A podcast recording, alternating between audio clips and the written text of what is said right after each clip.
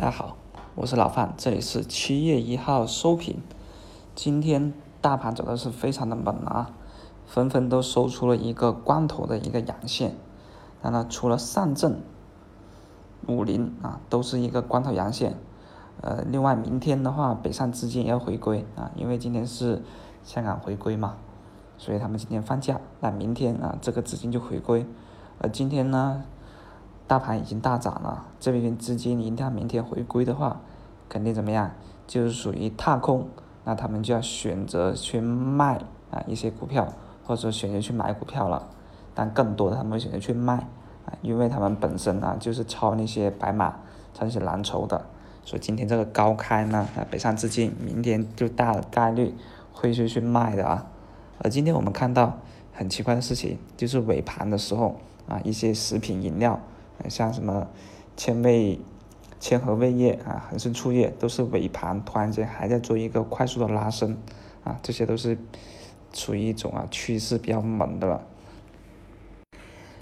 另外，科创板呀也开始打新了，科技股呢今天涨得非常多啊，那包括啊一些科创板的对标，比如说泰晶科技啊，比如说新银股份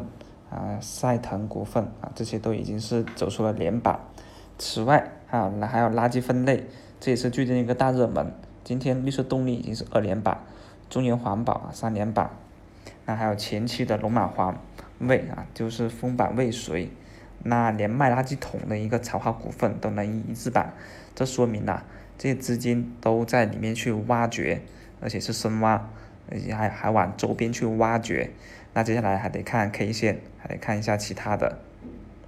还有一个就是 ETC 推广，ETC 啊，也就是金益科技、万吉科技今天算上涨停。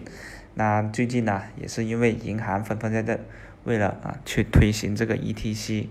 大大家都开车的也都懂啊，走 ETC 通道的，那这个板块目前来说也是在启动。不过呢，ETC 板 ETC 板块股票太少，资金一个容量不够，很容易呢就做不长，因为想走的啊一些人走不远。很容易资金就爆裂了。那总的来说啊，在周末的这个好消息的一个刺激之下，现在呢啊，行情是走的比较符合一个预期。那接下来的话怎么办？